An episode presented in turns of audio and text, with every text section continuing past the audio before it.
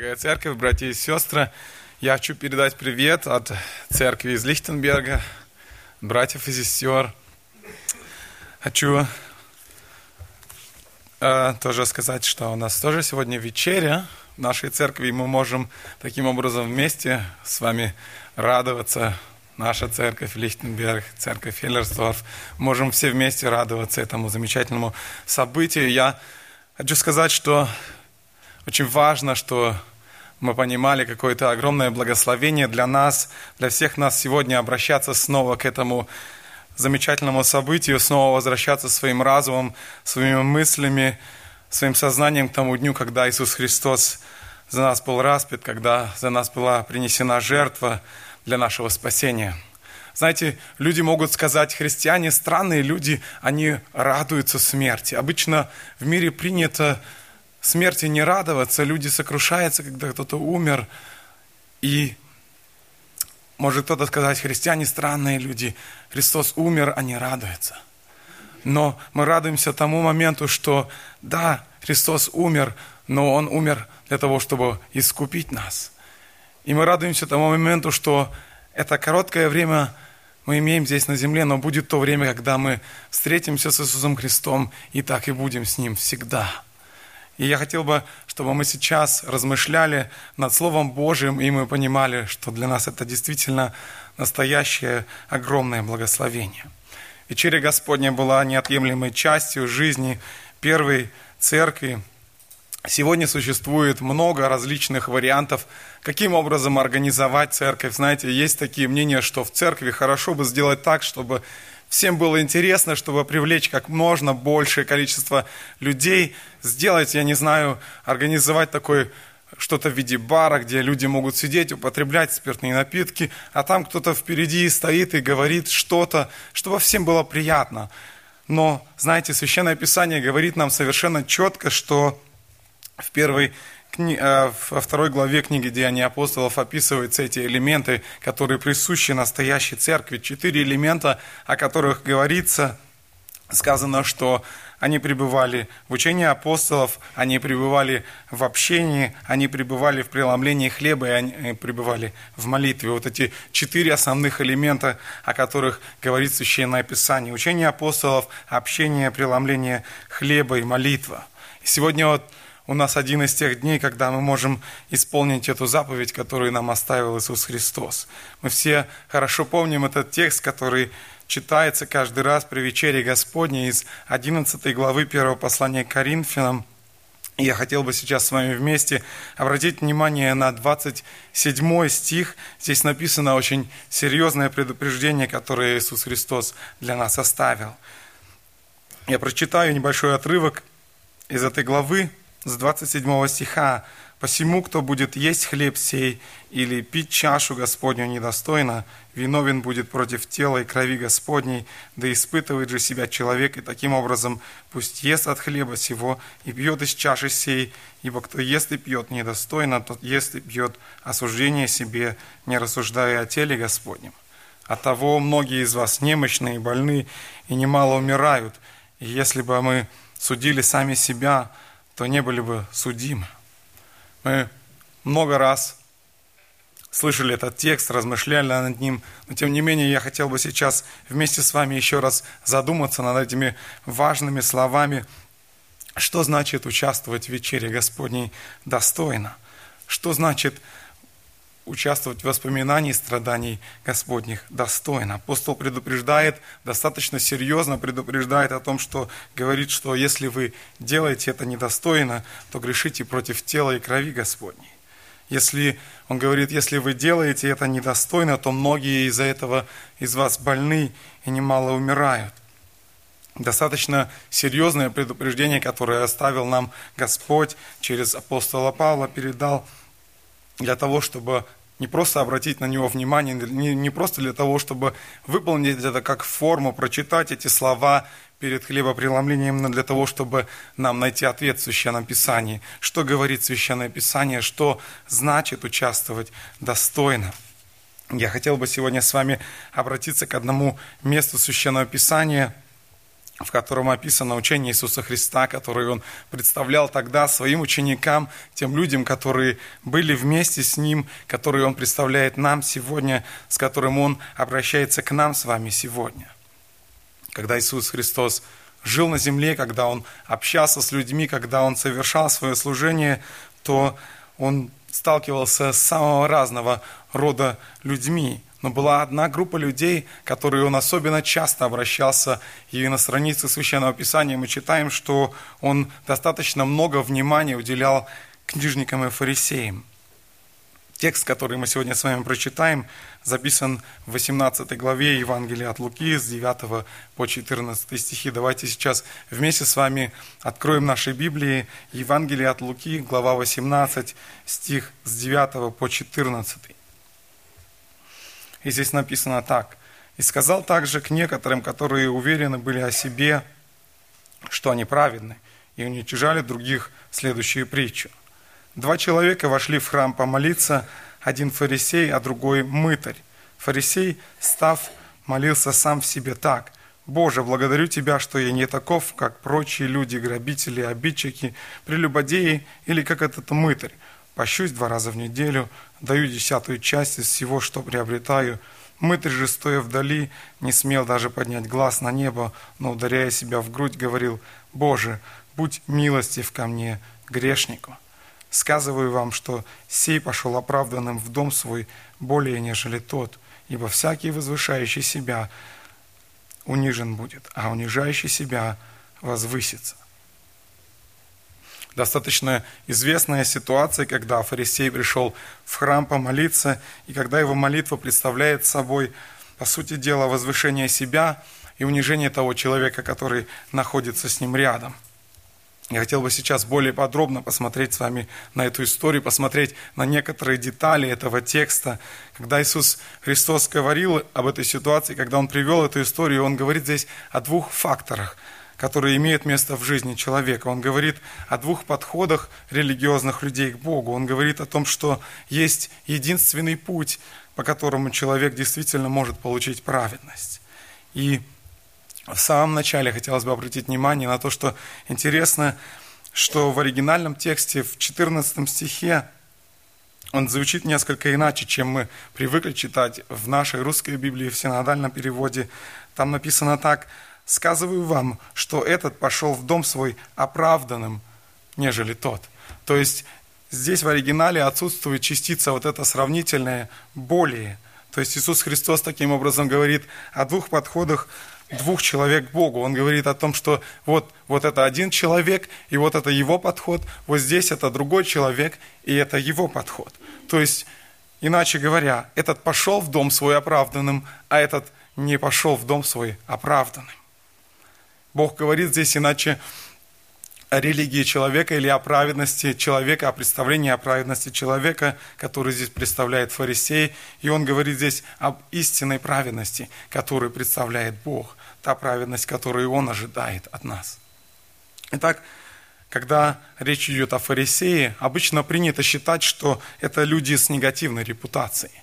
Вообще среди людей, среди различных народов такое существует – можно сказать, правило или такая традиция, когда один, говоря о другом, имеет заранее какие-то уже заранее сложившиеся представления каким-то образом. Допустим, если кто-то говорит о немцах, то говорят «deutsche Kartoffeln», то есть есть какое-то представление, что немцы постоянно только картошку едят.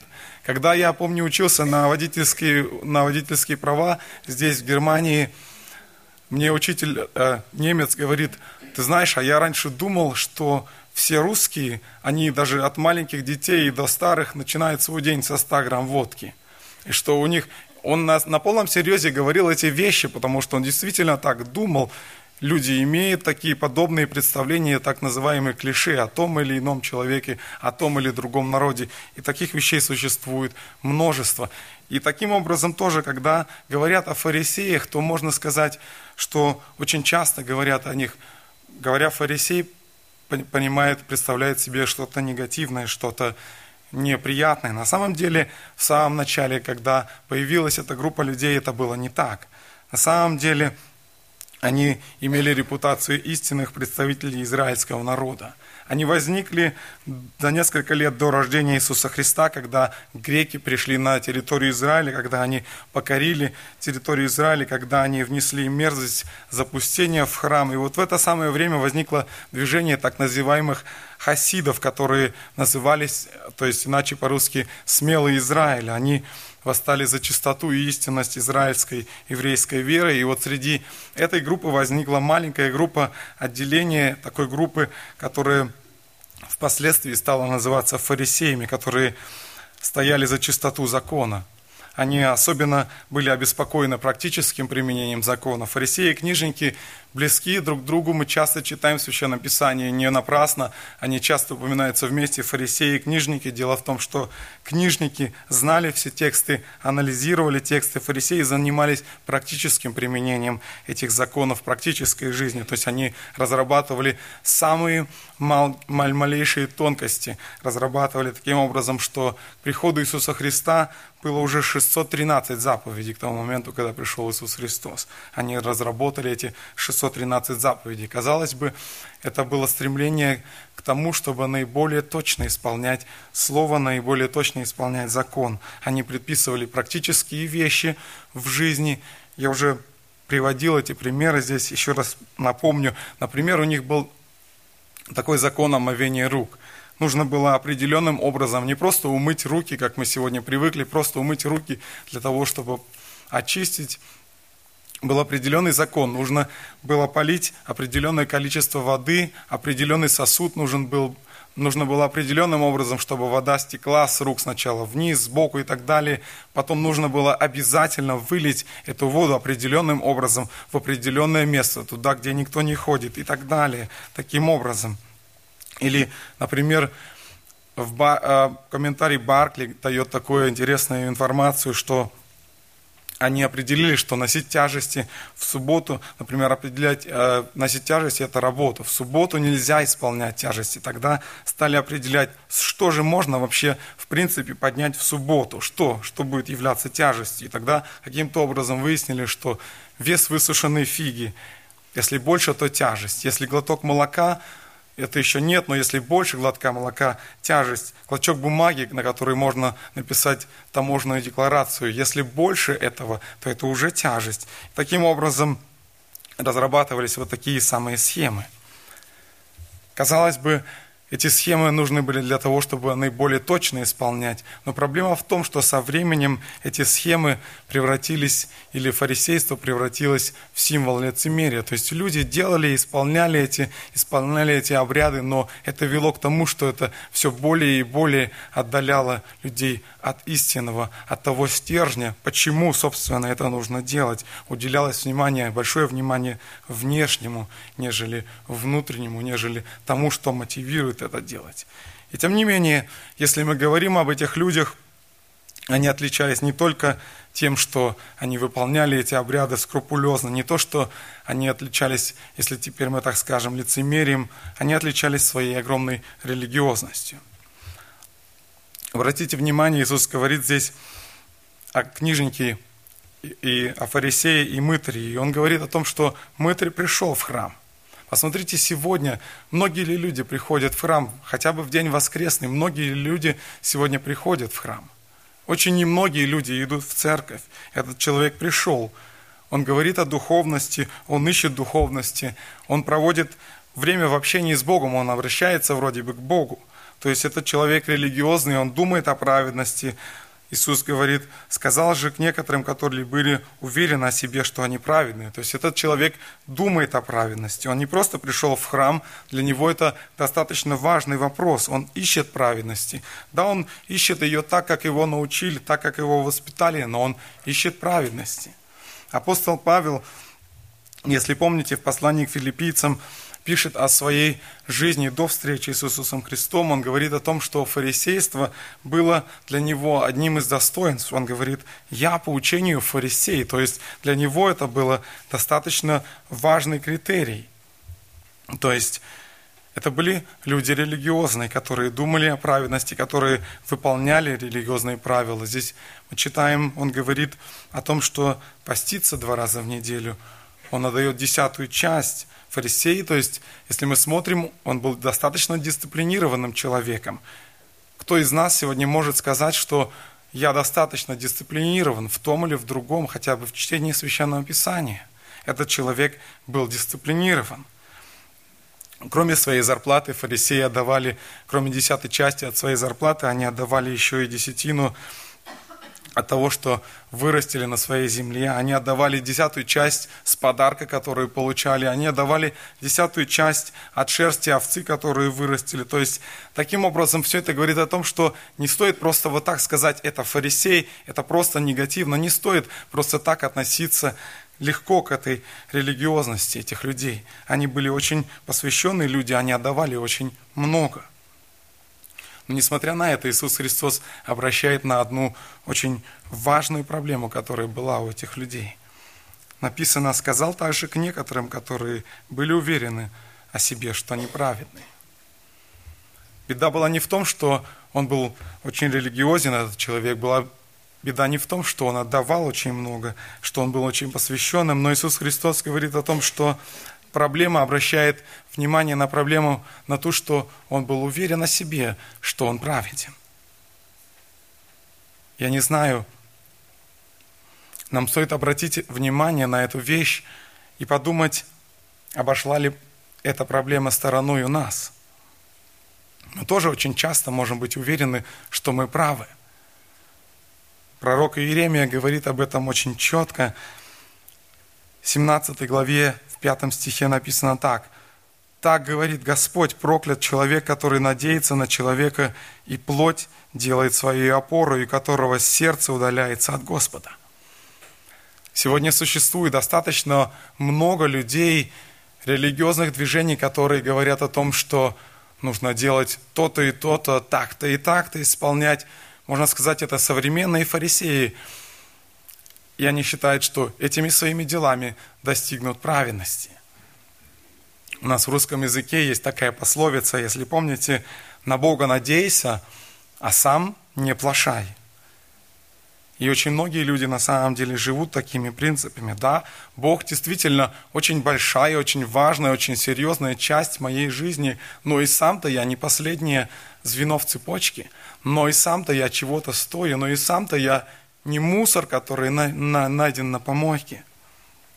Сам из себя я что-то значу. Но вот Священное Писание говорит достаточно четко о всяком человеке. Пророк Иеремия продолжает и говорит, лукаво сердце человеческое, более всего и крайне испорчено. И здесь нечего добавить. Апостол Павел в послании к римлянам в третьей главе пишет, нет праведного ни одного, нет разумевающего. Никто не ищет Бога. Все совратились с пути до одного негодны, нет делающего добро, нет ни одного. И здесь снова нам нечего добавить. Священное Писание говорит достаточно ясно. Спасибо.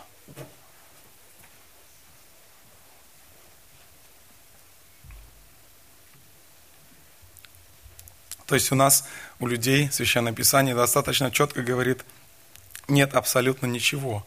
Нет ни, одни, ни одного качества, которое мы могли бы быть уверены, что мы представим ее перед Богом и можем сказать, Господи, вот поэтому я праведный, вот поэтому я заслуживаю. Еще один момент, который свойствен праведности человека или взгляду человека на праведность, человеку свойственно возвышать себя над другими. Посмотрите, фарисей говорит – в 11 стихе «Благодарю Тебя, Боже». Посмотрите, что он делает. Для него очень важно поставить себя в сравнение, возвышение над другими людьми. Он берет и сравнивает, и возвышает себя над грабителем, он возвышает себя над обидчиком, над прелюбодеем, над мытарем. То есть он берет и признает себя выше других людей. И в этом проблема в том, что он приходит к Богу, видит свои достоинства и говорит об этих достоинствах, и при этом относится к другим с унижением, унижает других. Поэтому очень важно, если мы хотим сегодня быть достойными вечери Господней, то единственное на самом деле, что мы можем сделать, это признать себя недостойным. В немецком, на немецком языке есть такой хороший гимн, там поются такие слова Иисус Христос, возьми мои руки и веди меня. Я не хочу сделать больше ни одного шага без Тебя. Я надеюсь, вы помните таким. И на самом деле, когда мы об этом размышляем, мы должны понимать, что огромная проблема человека – это гордыня. Наша огромная проблема – это наша гордыня, которую мы несем от своих предков, от Адама и Евы, и мы несем ее в своей жизни. Когда мы способны видеть себя большим-большим, огромным великаном и других, которые находятся рядом с нами маленькими-маленькими, как если бы мы стояли и смотрели на муравейную кучу и думали – что они там бегают, суетятся? Вот я здесь сейчас возьму и пну по этой куче, и они все в сторону разлетятся. Самое удивительное, что в этой своей, в этом своем качестве, в этой своей гордости человек способен на такое, что он даже способен гордиться своим смирением. Вам никогда не приходила в голову мысль, не посещала такая мысль, что, ух ты, посмотри-ка, вот он ко мне так-то отнесся, а посмотри-ка, какой я молодец, я вот так-то среагировал, я среагировал со смирением, я сумел в себе это побороть и не ответить ему злом на зло, ругательством на ругательство. И так мысленно гладим себя по голове. Не приходила ли вам когда-нибудь такая мысль? И вот это то, что из себя представляет взгляд на праведность, человеческий взгляд на праведность, на который Христос смотрит и говорит, этот не пошел в дом свой оправданным, этот был недостоин. Еще один момент такого подхода человеческого взгляда на праведность – это формализм. Смотрите, фарисей, он вроде бы здесь говорит, он вроде бы молится, благодарит, обращается к Богу в молитве и говорит, Боже, благодарю Тебя. Но смотрите внимательно, в этой молитве, когда он обращается к Богу, здесь нет даже намека на то, что он униж... Э, на то, что он смиряется перед Богом, даже нет намека на то, что он каяться перед Богом. Написано, фарисей, встав, сам молился в себе так. Знаете, когда-то в школе приходилось нам брать микроскоп на уроках химии, биологии и рассматривать какие-то маленькие предметы, а, ложить на микро, под микроскоп и рассматривать их. Какая-то муха казалась там огромной, супер огромной. А если еще это был электронный микроскоп, то вообще можно было каждый самый малейший тонкости видеть у этой мухи, у этого насекомого. И вот знаете, вот когда вот этот человек приходит к Богу, это похоже на то, что он ставит себя под микроскоп, он берет, наводит вот этот фокус микроскопа на себя и говорит, Боже, посмотри, какой я красивый, посмотри, какой я четкий, посмотри, каждый элемент во мне достоин чего-то, посмотри, какой я хороший. Сегодня, когда мы приходим к Богу, каждый день, будь ли то в каждой дневной молитве, будь ли то воскресное богослужение, будь ли то сегодня в это особое богослужение, когда мы вспоминаем страдания Иисуса Христа, как мы предходим перед Богом, как мы предходим пред лицо Божье, о каких достоинствах мы думаем, что мы видим в нашем сознании, что мы видим в нашем сердце, что мы видим в нашей жизни. Еще один элемент подхода человека или взгляда человека на праведность, человеку очень свойственно сравнивать себя с другими людьми. Человек сравнивает себя с другими. Смотрите, фарисей сравнивает себя с грабителем. Он смотрит вроде бы, смотри, я лучше, чем грабитель, я ничего не украл. Хотя в мыслях, может быть, и украл. Он сравнивает себя с прелюбодеем и говорит, смотри-ка, я лучше, чем прелюбодей. Я ни с кем не прелюбодействовал, хотя в мыслях-то, может быть, и прелюбодействовал. Он сравнивает себя с обидчиком и говорит, смотри-ка, я никого не обижал. Хотя в мыслях-то, может быть, он унизил этого человека и так далее.